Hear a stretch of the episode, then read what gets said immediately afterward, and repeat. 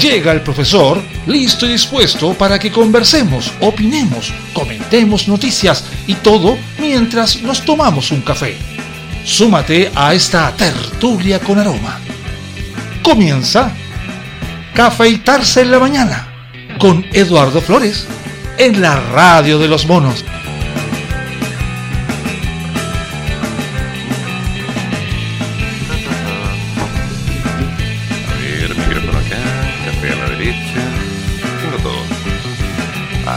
Valga la pena.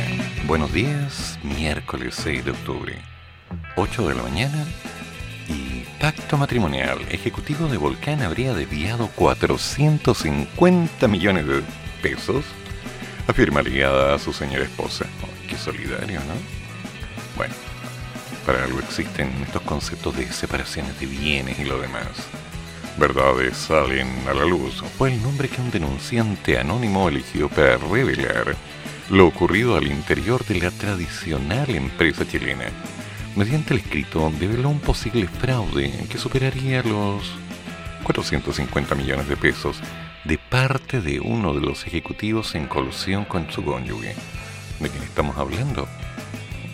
Vamos a ver. Empresa Volcán, conocida como un producto estrella más bien por su producto estrella, la volcanita, interpuso una querella criminal luego de una investigación interna que detectó que su ex jefe de comercio exterior los había defraudado en al menos, al menos 450 millones. Todo en coordinación con su señora esposa que se, que se desempeñaba en otra compañía, la cual le prestaba servicios logísticos a la primera. Mira tú, ¿eh? pero que bien armado. La acción judicial ingresada al séptimo juzgado de garantía de Santiago desliza que el Ejecutivo aprovechó su cargo para pagar sobreprecios a World Transport por fletes internacionales. Según se lee en la querella, desde que ingresó a la compañía el 12 de agosto del 2019, wow, el profesional se encargó de negociar personalmente todas las tarifas con los proveedores de transporte, incluyendo el citado sociologístico, donde coincidentemente, de pura casualidad, trabajaba su cónyuge y a Pacific Logistics SPA. Fue una denuncia anónima la que puso en alerta y permitió determinar preliminarmente que hubo un abultamiento de pagos. A alguien no le pagaron, me queda claro. Todo indica que dicha negociación él la realizaba pagando sobre tarifas, utilizaba tipos de cambio por sobre las prácticas del mercado y el dólar observado y al parecer, además, recibía remuneraciones y o incentivos de personeros externos. Mira tú. Una situación que llamó particularmente la atención de Volcán y que motivó la presentación de la querella fue el estilo de vida que llevaba su jefe de comercio exterior, al que le listaba mucho del sueldo de uno y medio millones de pesos que recibía cada mes. ¿Ya? Según estableció la compañía de su propia investigación, entre otros bienes tenía a su haber un automóvil BMW evaluado en casi 40 millones y una camioneta Ford que en el mercado cuesta unos 20 millones aprox. Mira tú, ¿eh? qué rentable. Además se comprobó que World Transport y Pacific Logistics SPA, ambas firmas relacionadas directamente con la cadena de exportación de Volcán, figuraban como agentes retenedores de impuestos del acusado por servicios que no han sido especificados. En base a estos y otros antecedentes, la empresa creyente tomó contacto con su trabajador quien estaba desempeñando sus funciones mediante teletrabajo. Fue entonces cuando se dieron cuenta que estaba, bueno, fuera del país. ¿Quién lo habría pensado? De alguna manera la gente se las arregla para poder, digamos, ganar un poquito más. Qué lindo. Qué lindo.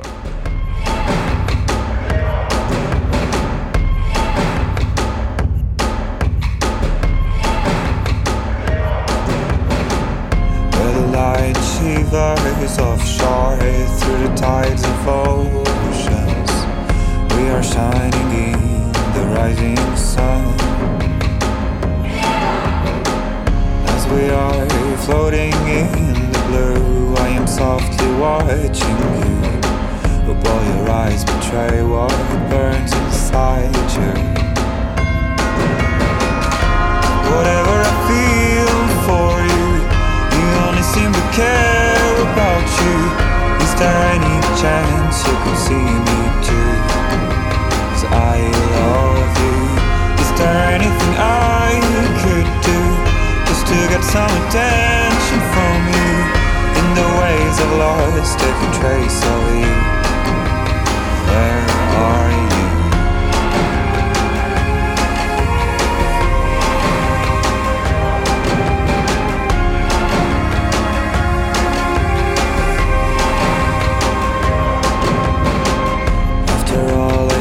Drifted ashore through the streams of oceans. Whispers wasted in the sand. As we were dancing in the blue, I was synchronized with you. But now the sound of love is out of tune. Whatever I feel for you, you only seem to care about you. Is there any chance you can see me too? Cause I love you. Is there anything I could do just to get some attention from you? In the ways I've lost every trace of you. Where are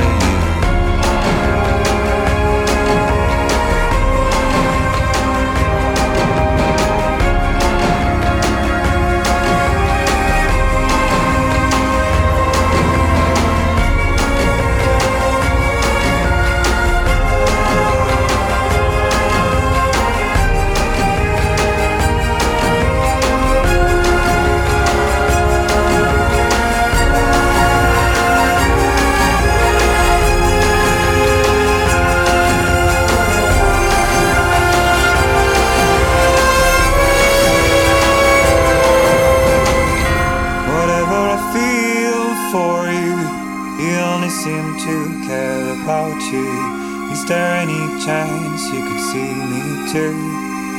Cause I love you.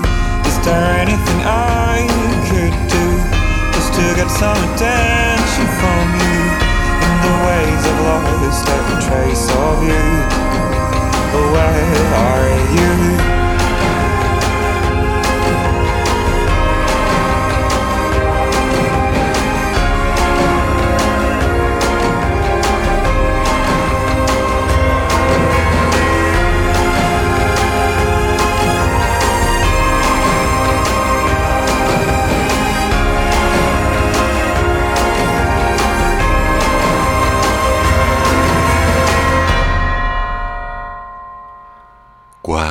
Retiro. La presidenta del Senado reconoce que hay que mejorar el proyecto para pavimentar su aprobación. ¿Ya? ¿Y se le ocurre hoy día? Hoy día que es el día que se decide. El proyecto que busca permitir un cuarto retiro del 10% de los fondos de pensiones que algunos defienden como la única manera que tiene la clase media para capear la actual crisis económica, pero que otros ven como una forma de hipotecar los ahorros del futuro y un poco de riesgo inflacionario, dará este miércoles sus primeros pasos en el Senado. La iniciativa que hasta ahora ha supuesto un desembolso de casi 50 mil millones de dólares para entidades que gestionan estos dineros, las administradoras de fondos de pensiones, comenzará a las 10.30 de la madrugada con su periodo de tramitación en la Comisión de Constitución de la Cámara Alta, con la incertidumbre de si alcanzará los votos necesarios para su avance en el Pleno.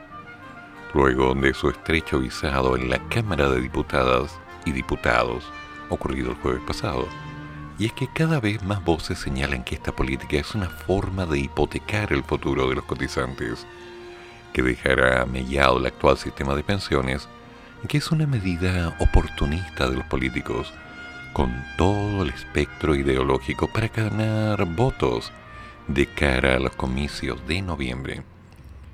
En este contexto, la presidenta del Senado, la demócrata cristiana Jimena Rincón, adelantó que los congresistas están trabajando en las mejoras del proyecto con los equipos de los distintos colegas para ver si existe o no el espacio para su aprobación. Respecto al cuarto retiro, existe una distancia entre la voluntad ciudadana expresada en la calle y los votos para ser aprobada en el Senado. Por lo tanto, es necesario buscar ese equilibrio que permita avanzar en un proyecto que mejore las condiciones para lograr los votos que permitan que este cuerpo legal se apruebe. Hmm. Mientras no logremos despejar estas dudas, obviamente se va a mantener la incógnita respecto de si están o no los votos. Hay algunos colegas que se han manifestado derechamente por votar en contra y otros que han dejado abierta la posibilidad de respaldar en la medida que se logren adecuaciones que permitan avanzar. Rincón puntualizó además que lamentablemente el gobierno pierde la oportunidad de discutir una reforma de pensiones en serio y no toma en la discusión legislativa una propuesta unánime que le hemos hecho revisar la tabla de mortalidad y la tasa de interés técnico de retiro programado. Desde el oficialismo, el senador Guillermo Rodrigo Galilea de Renovación Nacional remarcó que el giro de fondos previsionales ya ha tenido consecuencias y un cuarto retiro va a tener aún más consecuencias. Hay algunos que tienen la tendencia a ser ciegos o mirar para el lado frente a esto. Comprar un auto usado hoy es mucho más caro que comprar autos usados hace un año. Comprar alimentos, comprar materiales de construcción, obviamente es más caro que comprarlos hace un año. Y esto es por la inflación que causan estos retiros. Em, no es tan así. No es tan así, o sea cuando la prensa coloca estas cosas a la vista del público, uno debería decir, cuidado, no, no, no, no. La inflación existe, obviamente, pero también está cierto que algunos se han aprovechado de este momento económico y dicen, bueno, si hay más dinero, ¿por qué no voy a cobrar un poquito más? Y como en la prensa dicen que todo está subiendo, vendo más caro, y si hay dinero me lo comprarán. Bueno, está pasando.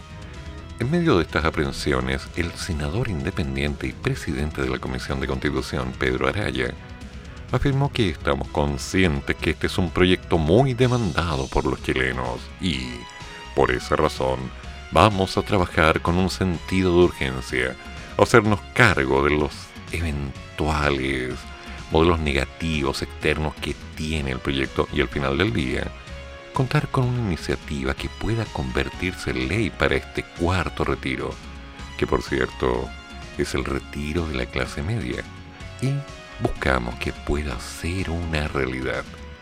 ¿Estarán los votos? Mm, veremos. Quienes impulsan el cuarto retiro necesitan 26 votos para aprobarlo en la sala del Senado, pero la oposición, que tiene 24 escaños, está fragmentada en ese contexto, la candidata presidencial de la centroizquierda, la senadora demócrata cristiana Yasna Proboste y los díscolos de la derecha oficialista asoman como claves en su futuro. Al respecto, el senador independiente y abanderado en el 2017 de la ex nueva mayoría, Alejandro Guier, dijo creer que en el debate por el cuarto retiro vamos a saber si tenemos un proyecto común si tenemos capacidad de gobernar, porque si cada parlamentario se va a ir por su cuenta, significa que no tenemos nada que ofrecerle al país. ¿Ya?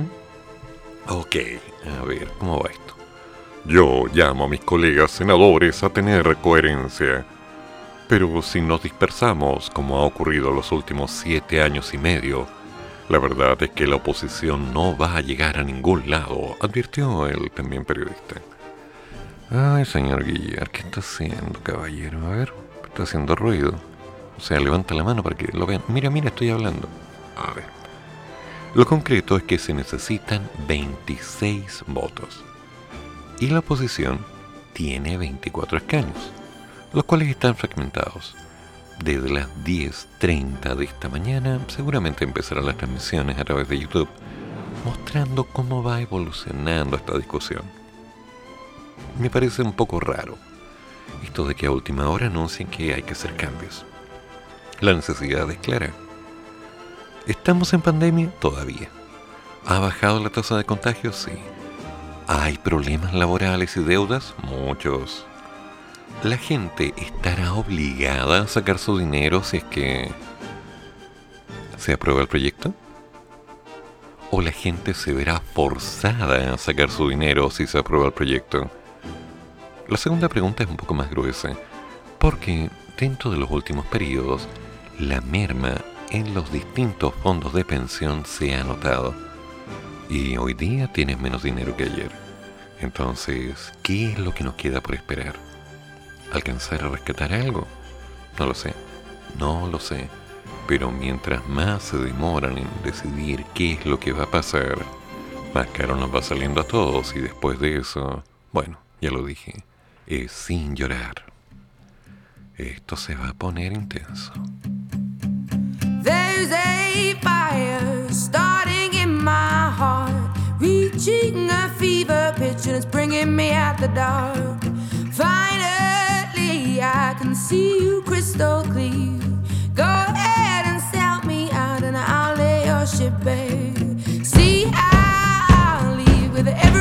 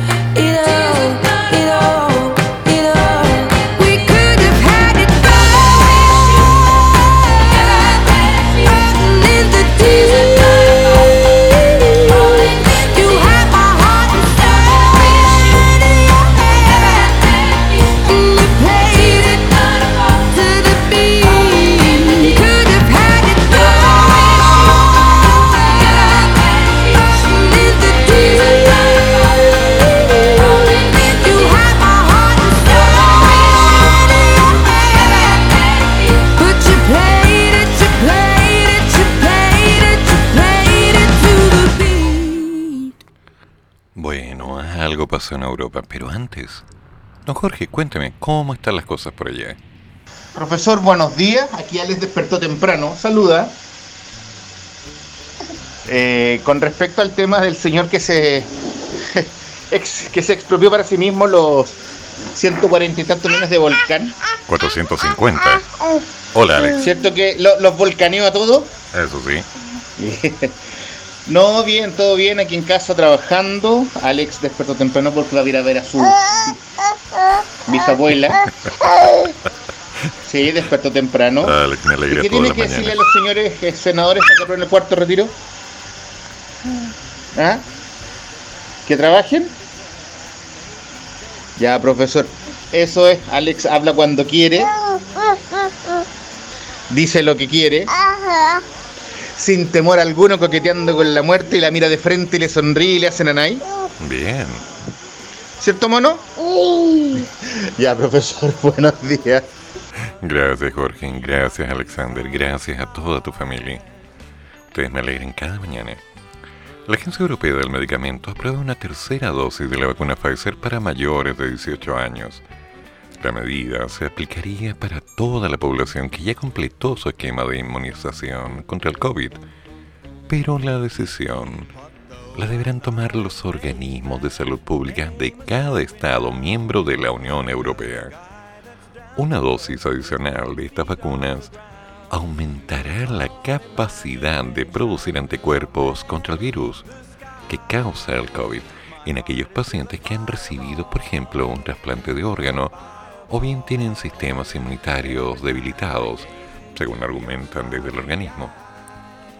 Tras evaluar los datos sobre la efectividad de una dosis de refuerzo de la vacuna Comirtavi, BioNTech Pfizer para la población entre 18 y 55 años que ya completó su esquema de inmunización contra el COVID. El Comité de Medicamentos Humanos de la Agencia Europea de Medicamentos, la EMA, concluyó que esa tercera dosis puede administrarse a los mayores de edad al menos seis meses después de haber recibido la segunda. Según informó en un comunicado, la decisión de la aplicación la deberán tomar los organismos de la salud pública de cada Estado miembro de la Unión Europea, debiendo emitir recomendaciones oficiales sobre la administración de las dosis de refuerzo y teniendo en cuenta los incipientes datos de eficacia, así como los limitados datos de seguridad. Mm. También la EMA subrayó que por el momento se desconoce el riesgo de enfermedades cardíacas inflamatorias u otros efectos secundarios infrecuentes tras recibir una tercera dosis del fármaco inyectable, asunto que observan hoy con mucha atención. Además, el Comité de Medicamentos Humanos de la EMA concluyó que puede administrarse una dosis de refuerzo de las vacunas Comirnaty y Spikevax Moderna a las personas con sistemas inmunitarios gravemente debilitados. En estos casos, la vacuna puede recibirse 28 días después de la segunda dosis. Según destaca el organismo regulatorio europeo, los estudios que tomaron en cuenta mostraron una dosis adicional de estas vacunas porque aumentaba la capacidad de producir anticuerpos contra el bicho en aquellos pacientes que han recibido, por ejemplo, un trasplante de órgano o bien que tienen sistemas inmunitarios debilitados. Son interesantes.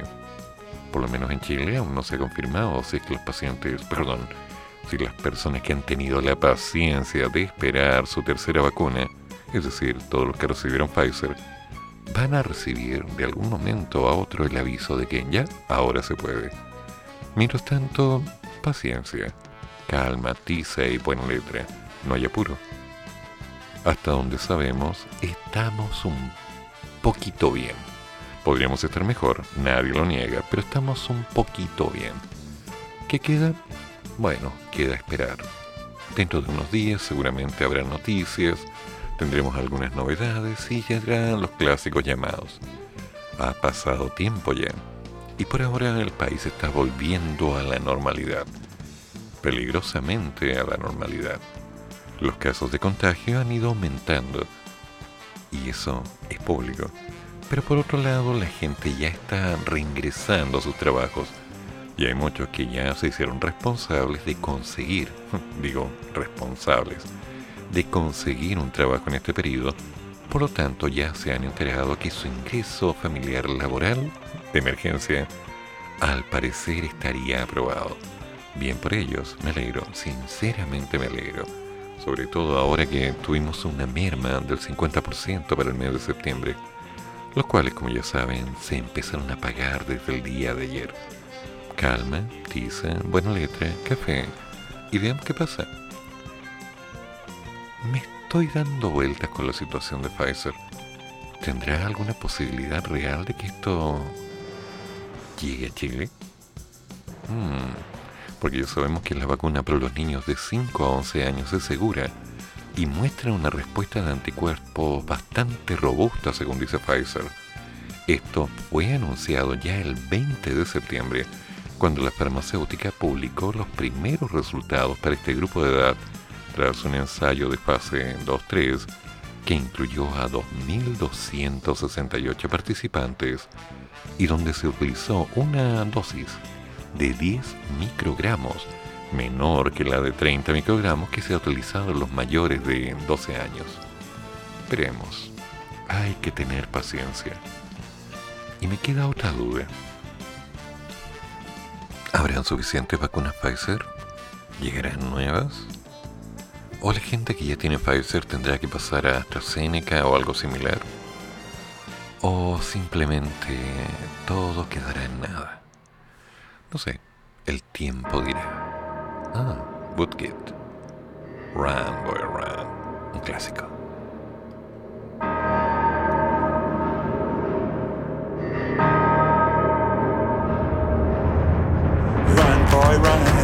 This world is not meant for you. Run, boy, run. They're trying to catch you. Run, boy, run. Running is a victory. Run, boy, run. Beauty lies behind the hills.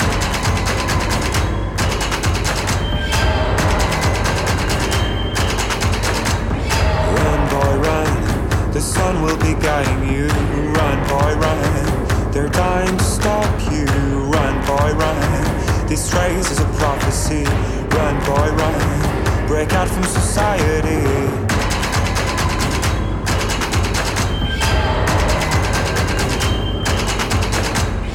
Oh, is another day, hey, and you won't have to hide away. You'll be a man, boy, but for now it's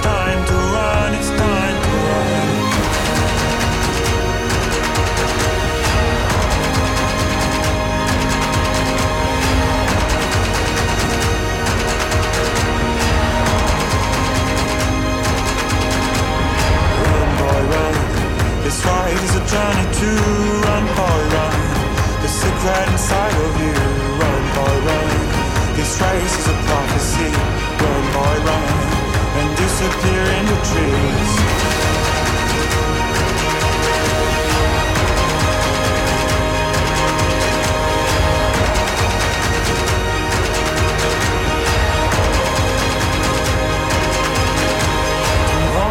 Another day, you don't have to hide away, yeah.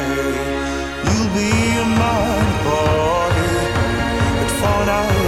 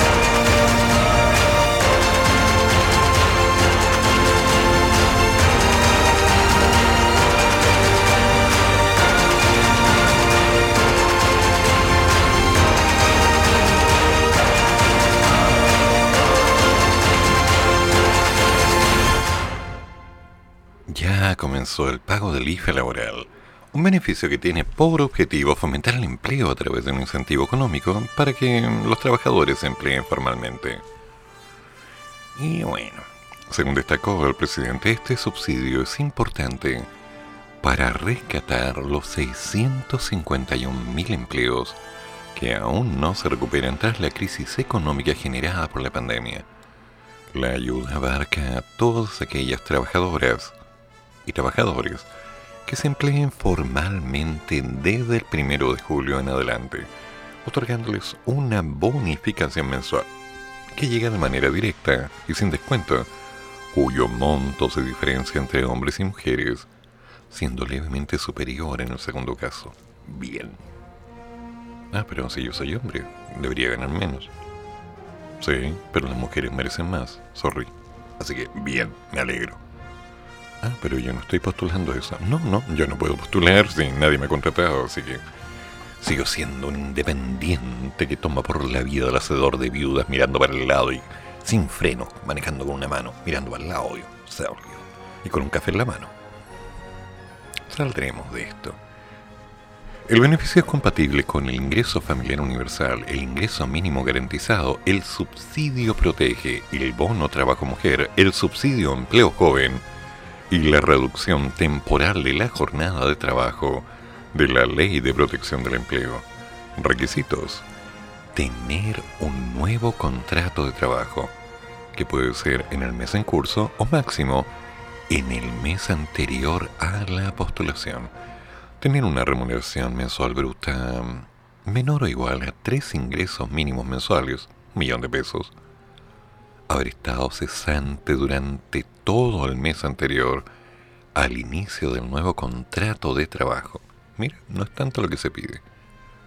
Como postular, la postulación está a cargo del propio trabajador, por lo que no intermedia el empleador. La ayuda se trata de un aporte directo al beneficiario quienes hayan sido parte de los beneficiarios del nuevo subsidio al empleo, cuyo proceso inicia en mayo, automáticamente recibirán los montos actualizados del IFE laboral en octubre. Ahora, ¿cómo se hace? Te sientas frente a un computador o tomas tu celular. Entras al navegador y escribes www.subsidioalempleo .cl. Sí, todo corrido, ¿eh? Subsidio al empleo. Con B larga. Ok. Después hace clic en postular al subsidio. Una vez en el sitio web de la institución, haces clic en iniciar sesión. Escribes tu root y tu clave única y haces clic en continuar. Ahora, si no la tienes, en CNN Chile te explicamos cómo hacerlo. ¿eh?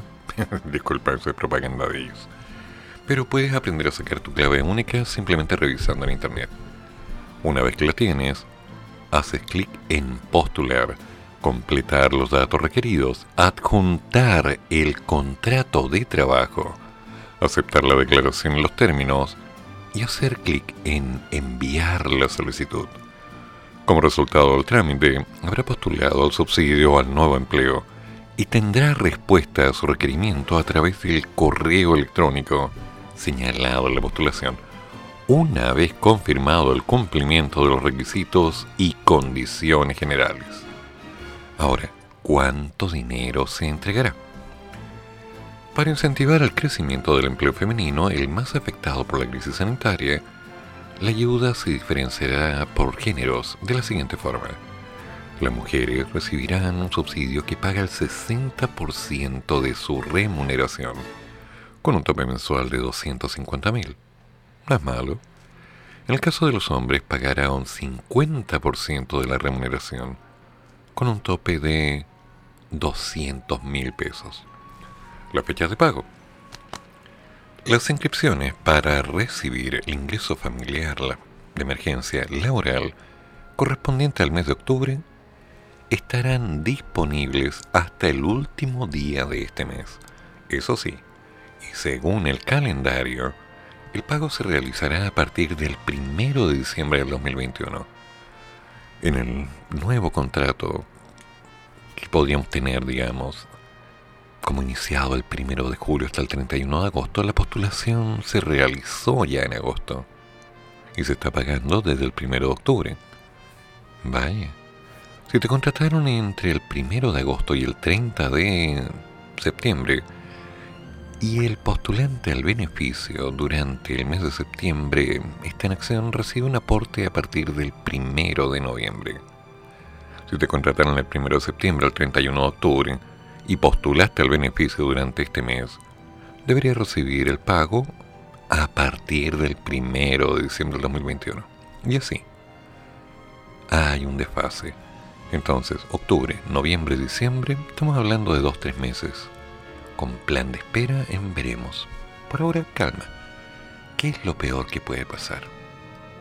Hay que intentarlo. Au. Yo ya no sé si es un resfriado o es una alergia o algo. ¿Qué me cuentan? Ah, sí. Para el sueldo mínimo, siendo mujer, te dan 202 mil pesos. Buen dato, gracias, Susan. Es mejor tener una fuente fiable que estar leyendo las noticias. Es un buen dato. Así que, a moverse. Hay que empezar a hacer algo. Si consiguen trabajo y consiguen un contrato de trabajo para hacer la postulación, es tiempo. Y si esto les permite mantenerse económicamente un poco mejor, porque ya es cierto, un 200 mil pesos no es una cantidad brutal de dinero, algo así como, ¿tengo para arreglarle la vida a todos mis amigos? No, no, no es. Pero, cuando ese dinero no está, pucha que hace falta. Entonces, si va a ir paliando de alguna manera las necesidades, recordando que para diciembre el ingreso familiar de emergencia ya estaría terminando, porque el tema terminaba ahora en diciembre, ¿no? Hay que ir apuntando a generar ingresos. Si no, damas y caballeros, ese dinero que va llegando, mucho o poco, no va a alcanzar. ¿Ok? Hay que encontrar la bendita manera de generar dinero. Ofreciendo algún servicio que la gente esté dispuesta a pagar. Me pregunto, ¿quién necesitará clases particulares de matemática, cálculo y estadística en enero, febrero, marzo, abril? Ah, bueno. Tendré que apuntar afuera de este país, porque si no me voy a morir de hambre.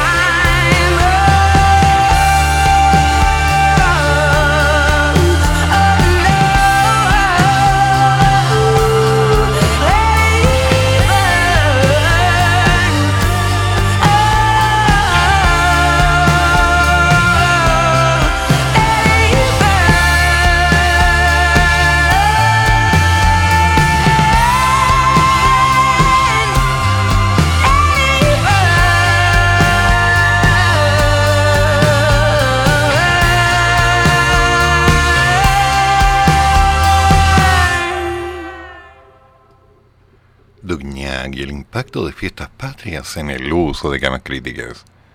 Estas cifras han tendido a la estabilización. ¿Será tan cierto?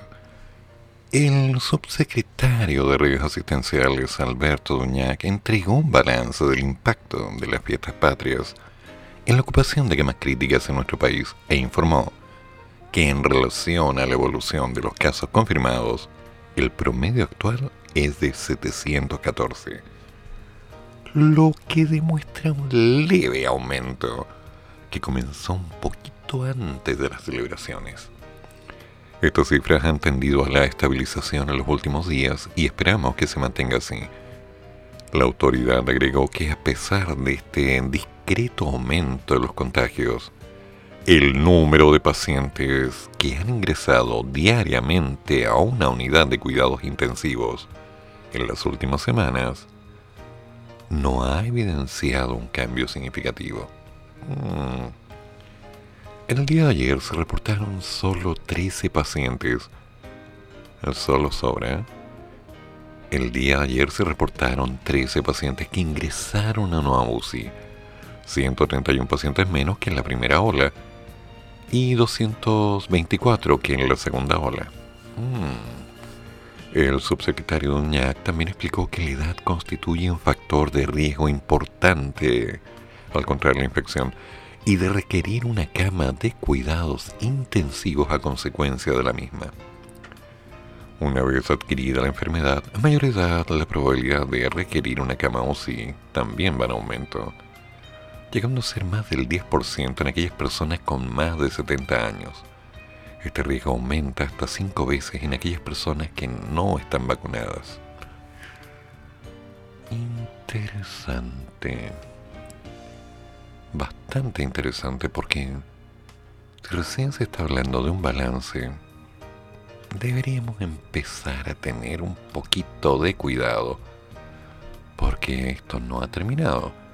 Y ciertamente las posibilidades reales de que pueda volver a comenzar nos tienen un poquito inquietos a varios. O sea, enterarnos de pronto con que viene una nueva ola, que volvemos al encierro a fase 3, 2, 1, 0, cooperamos. Previo a las elecciones de noviembre. Ay, ay, ay, ay. No es la idea. Pero bueno, quedará en la historia, si es que queda historia, de que durante estos dos últimos años han habido muchos cambios y de a poquito nos hemos tenido que ir adaptando a esta realidad que llamamos seguir. ¿Por qué? porque hay que seguir. Cada día, pase lo que pase, hay que seguir. ¿Quién habría pensado que esa frase tendría tanto significado, no? En fin. Hoy es miércoles, sí, hay que seguir. La tarde.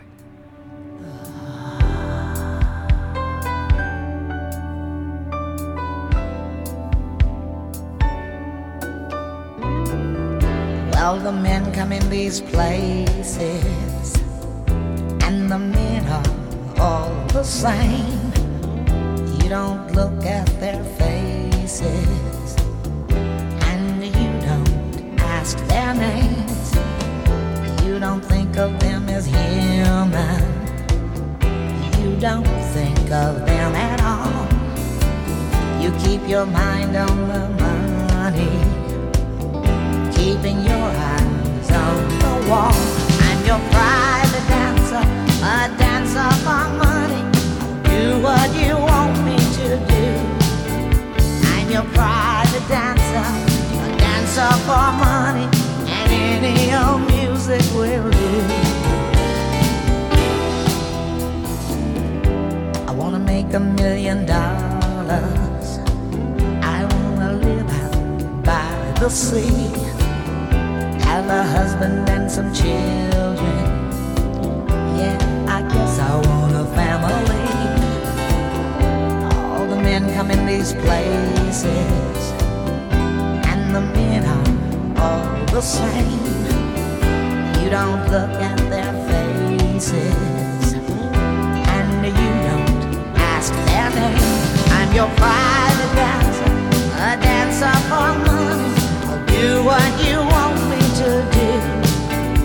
I'm your private dancer, a dancer for money, and any old music will do.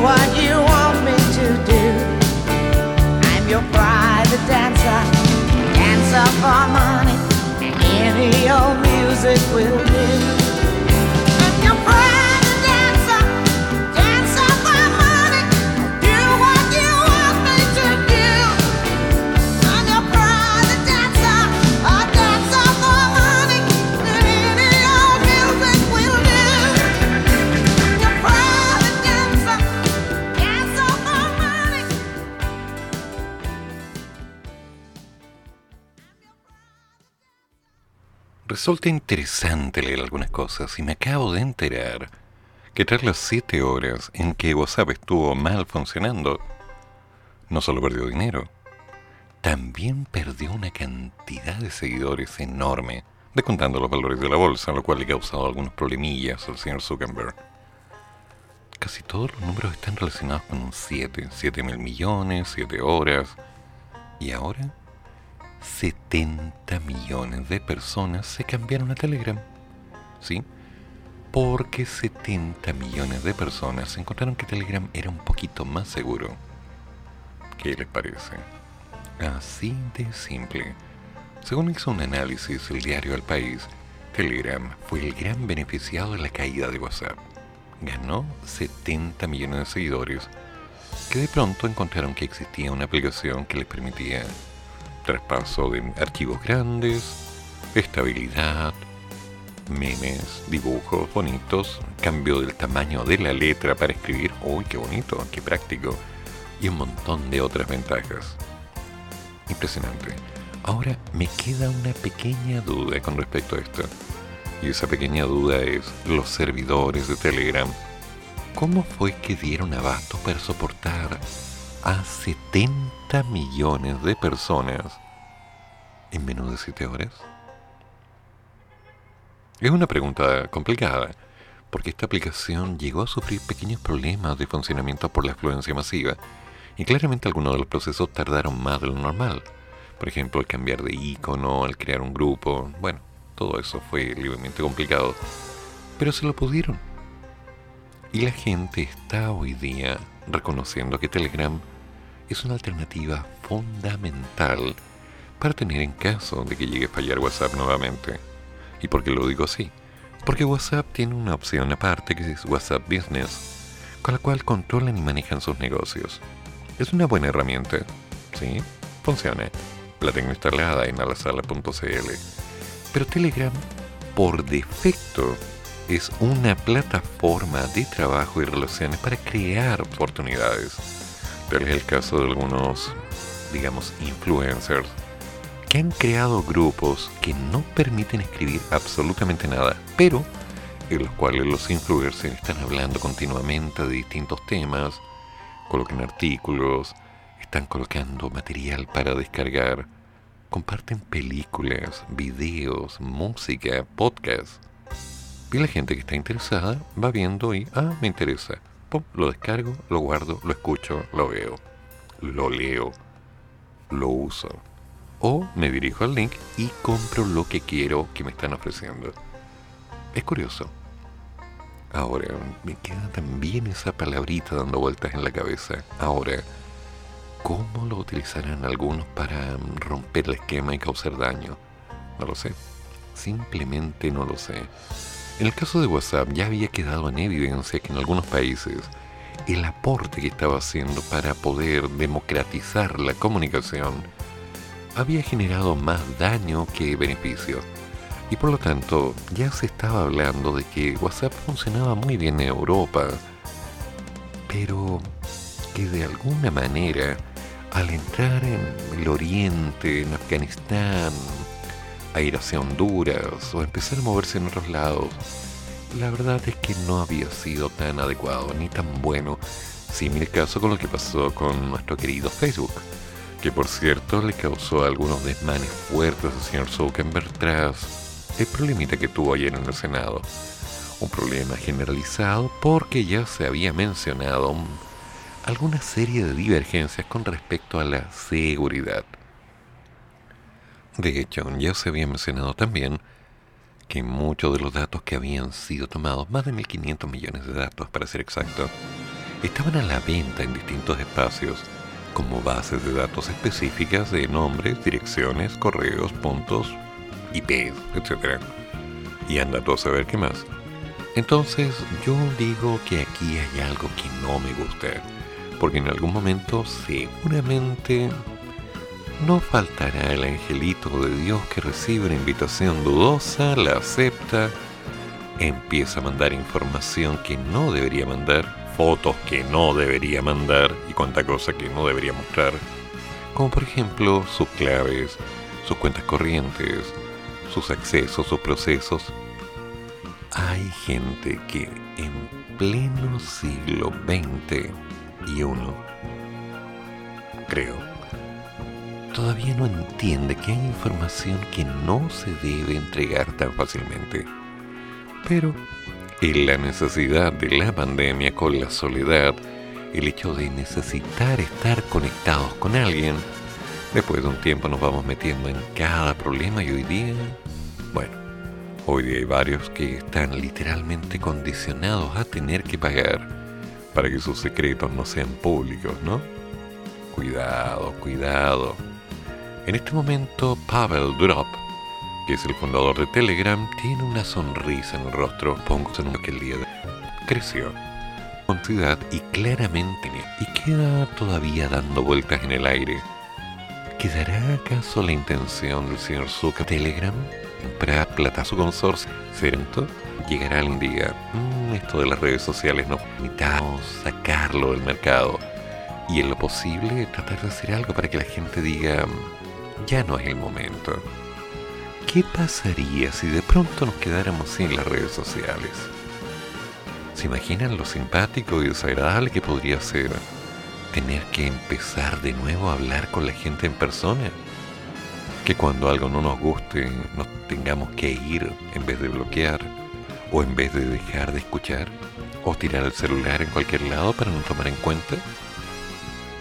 ¿Qué pasaría si de pronto nos encontráramos con que todas las opciones de telemercado, de Instagram, de Face, desaparecieran porque hay que formalizar ahora?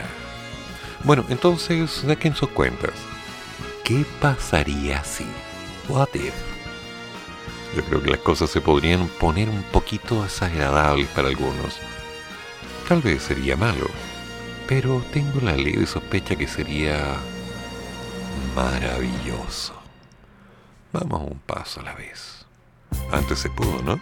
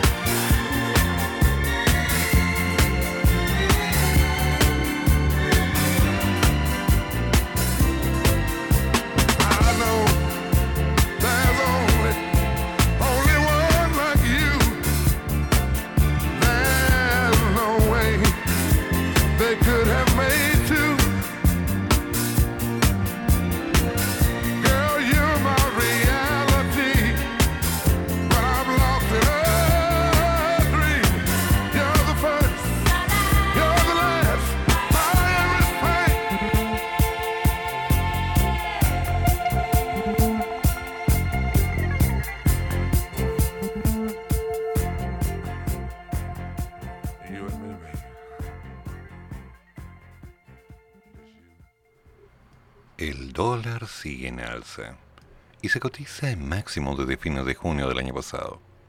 El dólar opera con alza de 3.48 pesos en el mercado cambiario local y se cotiza en máximos en 15 meses en medio de un avance global del billete verde y en una jornada que estará marcada por el inicio del debate en la Comisión de Constitución del Senado del cuarto retiro.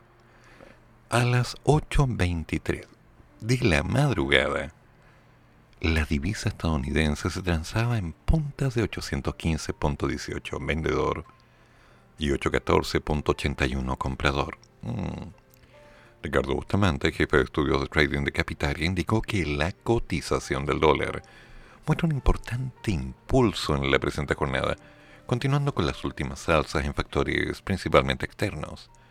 El dólar a nivel mundial muestra una mayor apreciación, donde el dólar index, índice que compara el dólar frente a las principales monedas del mundo, se acerca a los máximos no vistos desde julio.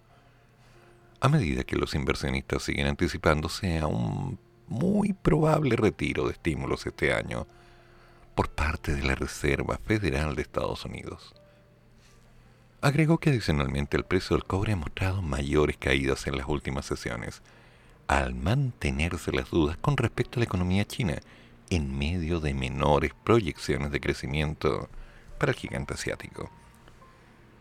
Con todos estos argumentos, perfectamente el dólar debiera continuar mostrando una mayor línea de impulso, especialmente si los datos del empleo privado, que se conocerán hoy en Estados Unidos, y estarán en un mayor entusiasmo con respecto a la mayor economía mundial. Por su parte, Raúl Godoy, jefe de análisis de XTV Latam, ya tenían que aparecer, sostuvo que la tendencia alcista para el tipo de cambio sigue intacta y las proyecciones a corto plazo es que el dólar vaya en busca de los 820, 825 pesos. Bueno, el dólar marca tendencia, pero no es lo único. El Servicio de Impuestos Internos dice que analizará nuevos antecedentes tras Pandora Papers para asegurar que se cumpla la ley tributaria. Luego de las operaciones financieras realizadas en países fiscales, paraísos, difundidas el fin de semana por la investigación periodística internacional denominada Pandora Papers, el Servicio de Impuestos Internos informó en la tarde de este martes que están recabando todos los nuevos antecedentes disponibles para determinar si existe algún tipo de incumplimiento o vulneración de la normativa tributaria vigente. En un comunicado, la entidad que es dirigida por Fernando Barraza sostuvo que ya está trabajando con el grupo JITSIC, Joint International Tax Force of Shared Intelligence and Collaboration. Oh my God. Red de Administradores Tributarios de la OCDE para analizar las acciones locales y o globales que pudieran derivarse de los antecedentes vinculados de los denominados Pandora Papers como ya se hizo con anterioridad en las divulgaciones conocidas como Panama Papers, Paradise Papers y Bahama Date. Ah, Data Leaks.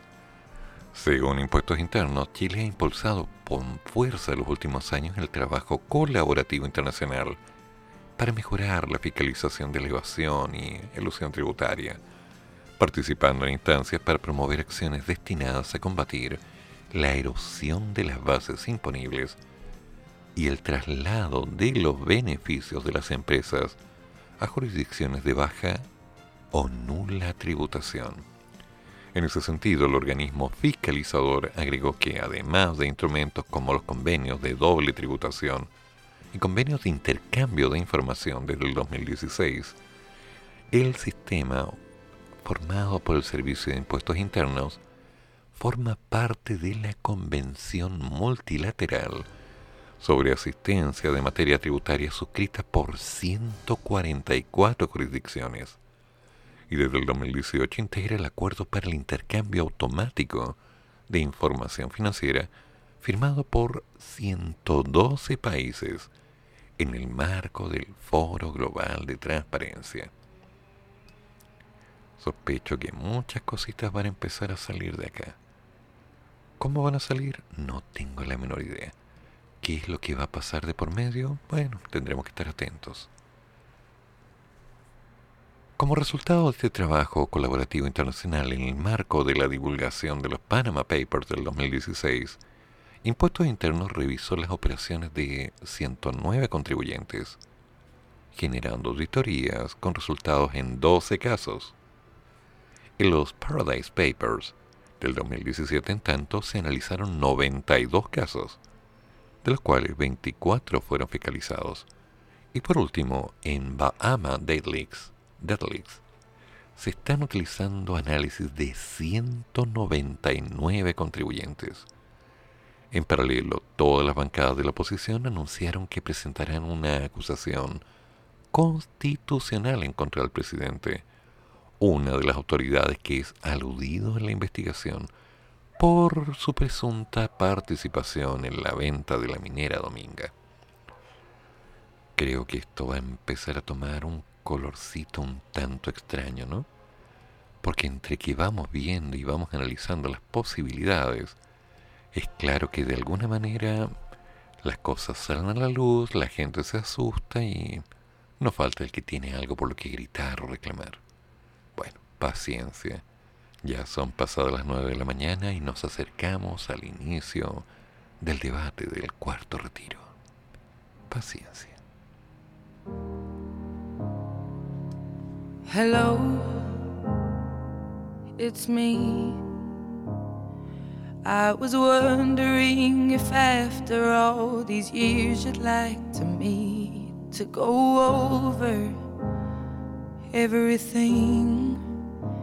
They say the time's supposed to heal ya, but I ain't done much healing.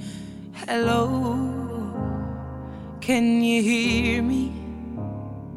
I'm in California dreaming about who we used to be when we were younger and free.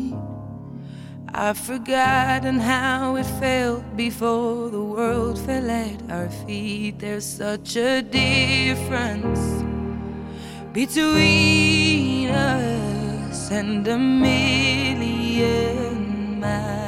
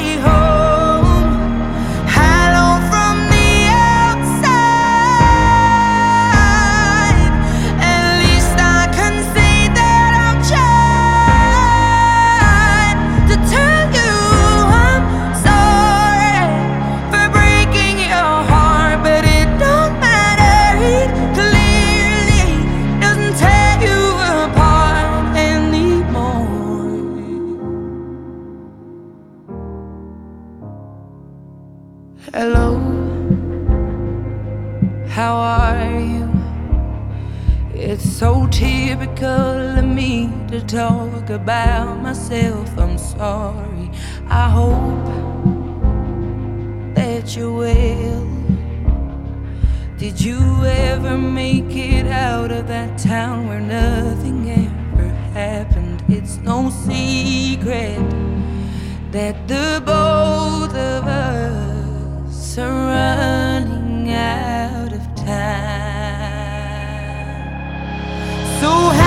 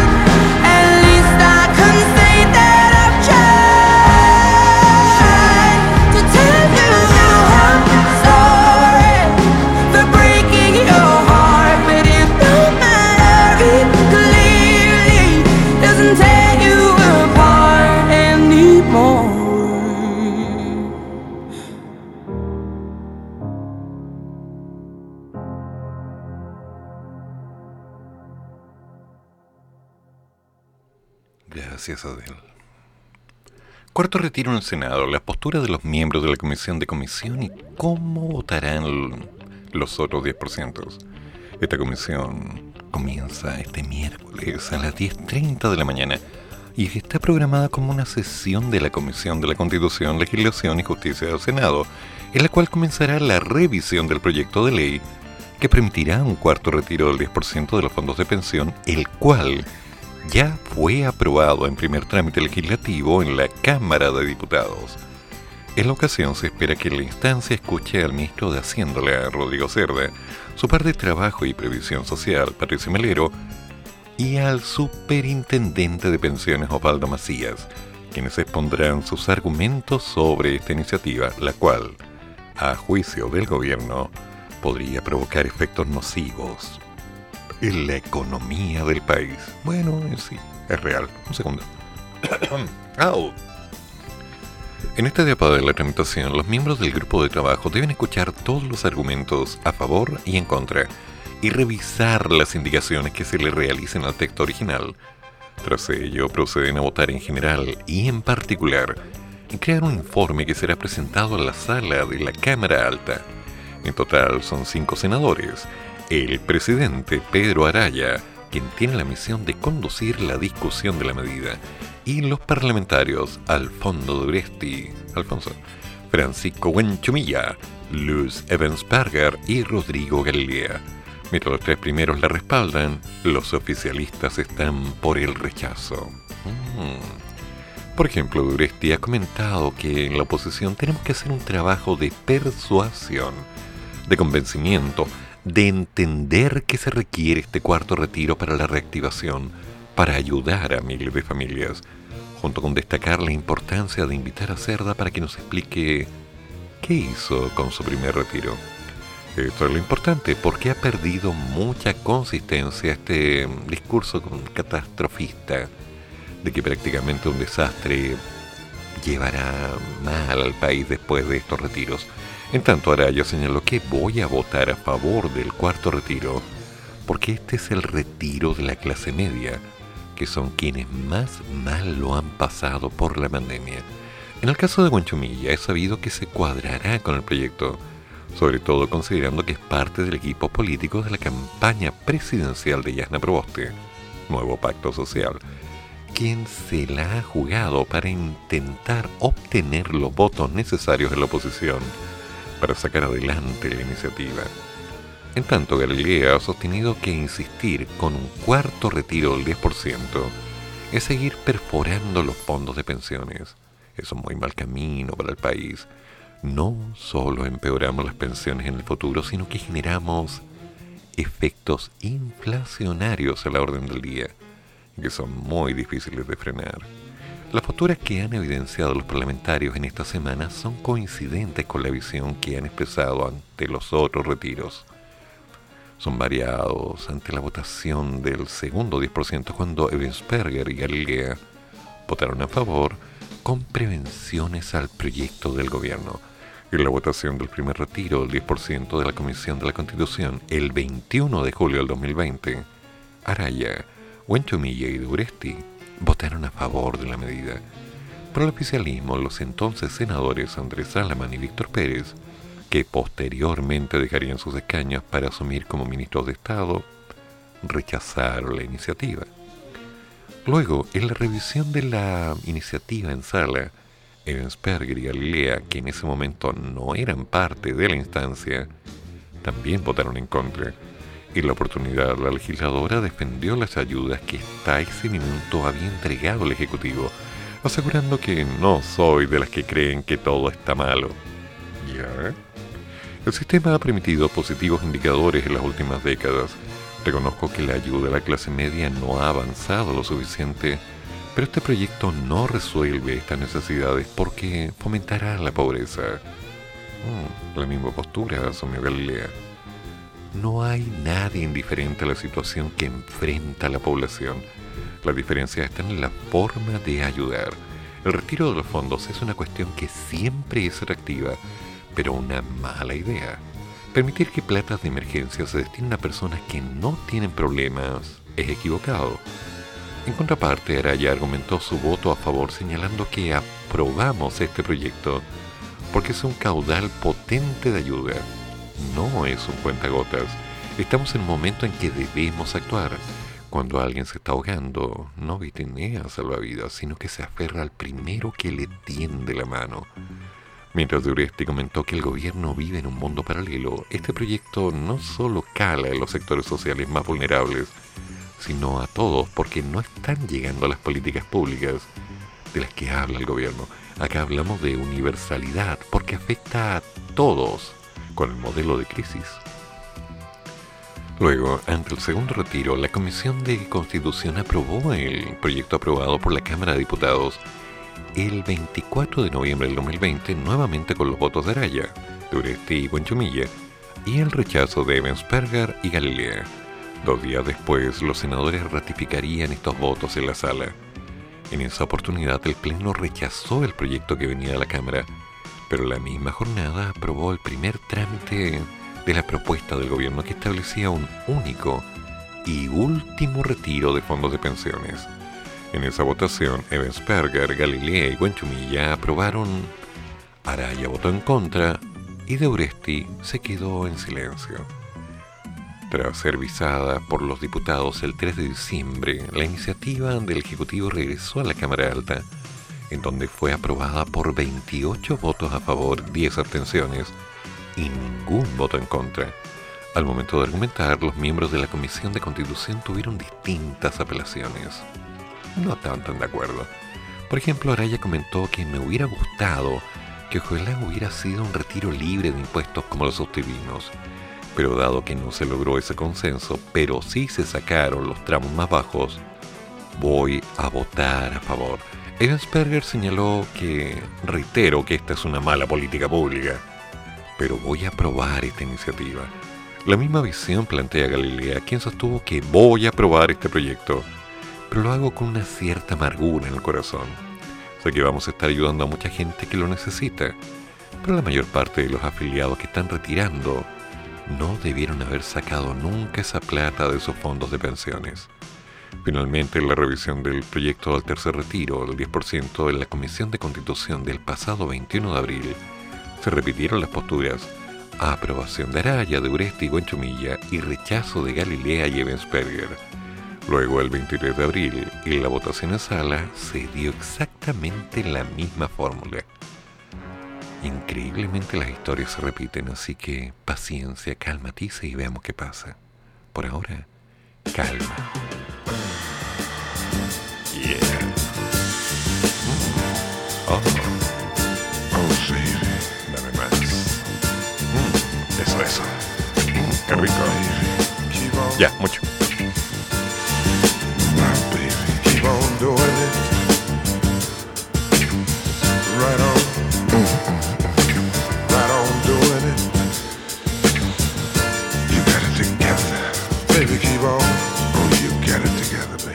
Right on. Keep on doing it. Gotta get it, baby. Oh, gotta get it. Mm. My, my baby, keep on. I swear you got it together. Keep on, keep on. Whatever, whatever. Girl, I'll do it. Forever and ever, yeah, yeah, yeah, yeah.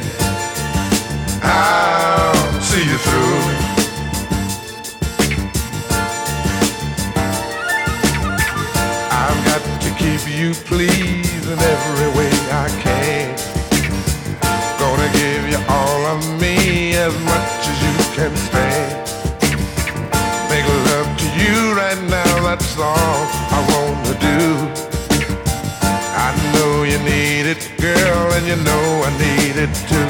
Cause I found what the world is searching for. Here, right here, my dear. I don't have to look no more. In all my days, I've hoped and I prayed for someone just like you. Make me feel the way you do. Never, never gonna give you up. Stop. Not the way I feel about you. Girl, I just can't live without you. I'm never ever gonna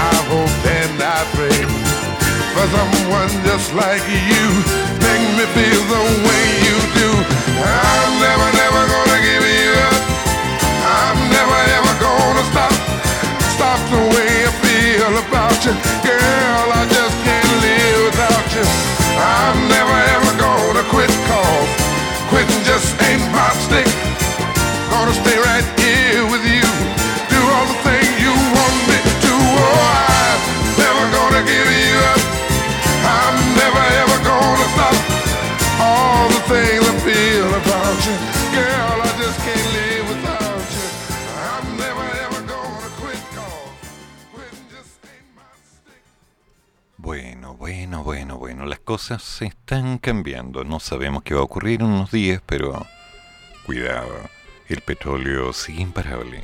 Expertos están analizando las alzas y prevén que la benzina en Chile llegue a los mil pesos en promedio. Andar en bicicleta es lo mejor.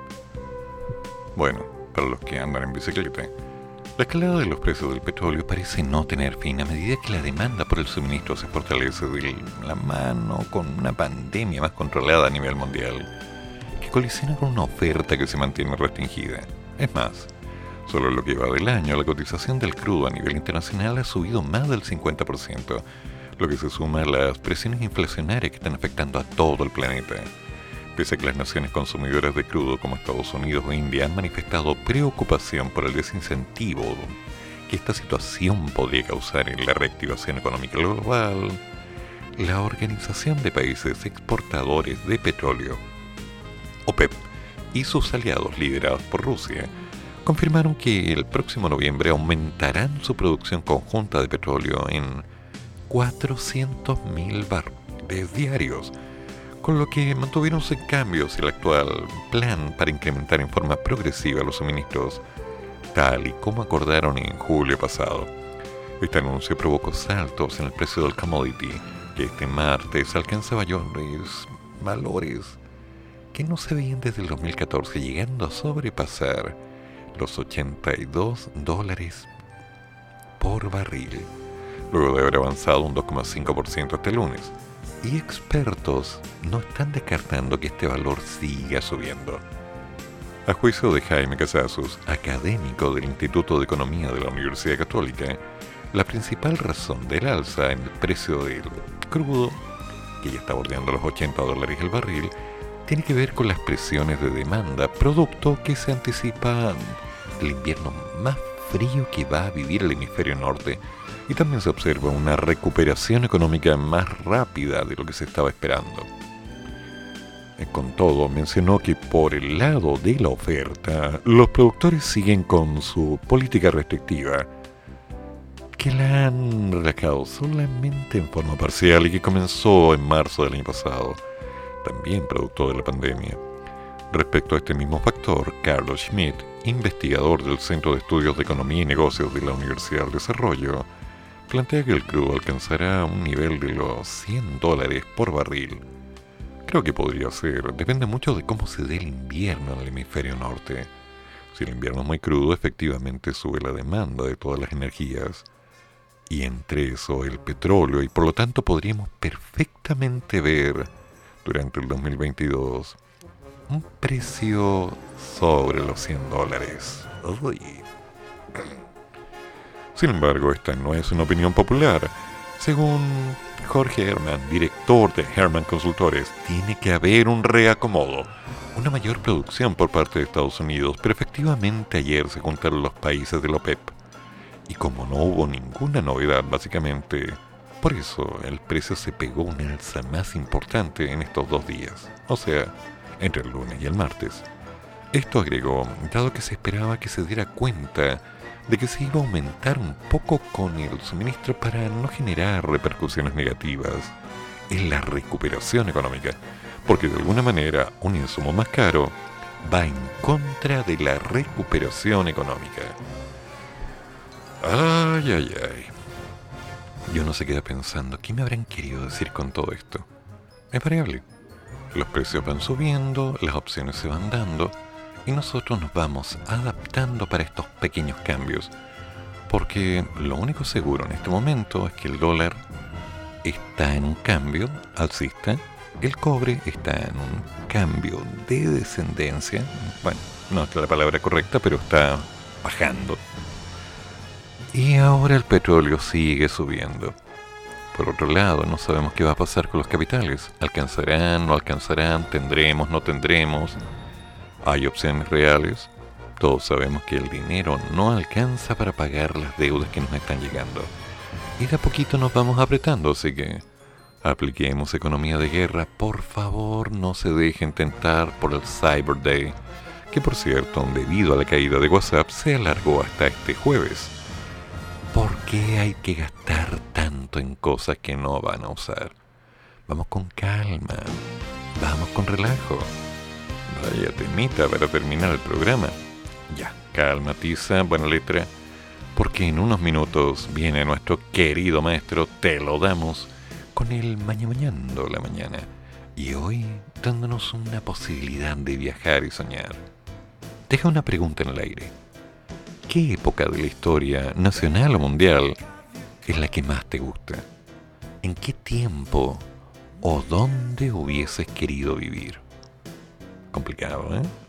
¿Te habría gustado estar en Grecia, en China, tal vez en Uruguay, en Venezuela, en Perú, tal vez en Chile, por ahí por 1900, 1800?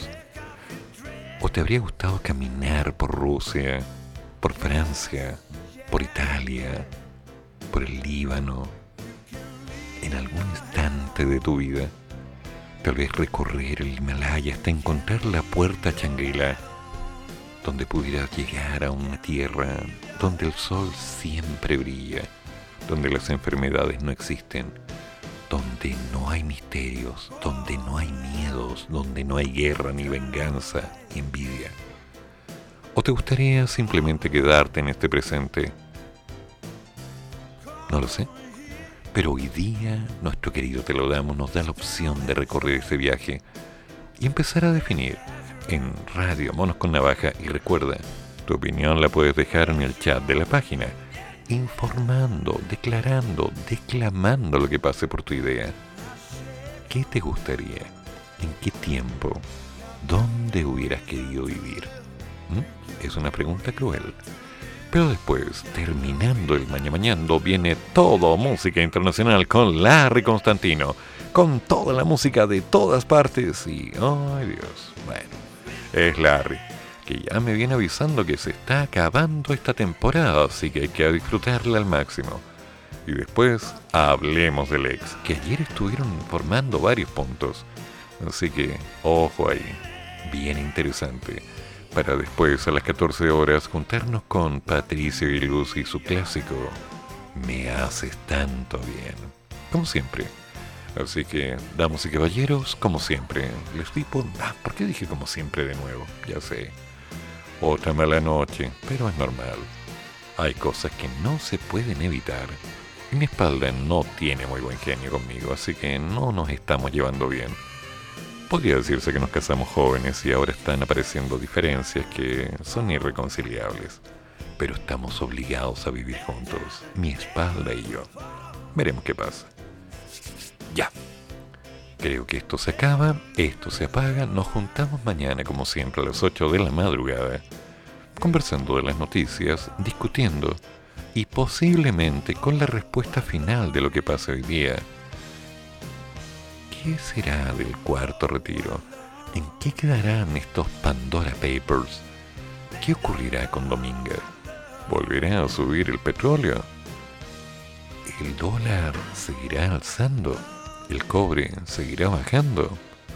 Hmm. Bueno, no se olviden de postular el ingreso familiar laboral de emergencia, que recuerden, si postulan ahora, llegaría, si todo sale bien, desde el primero de diciembre. Así que es como estratégicamente adecuado hacerlo en este momento.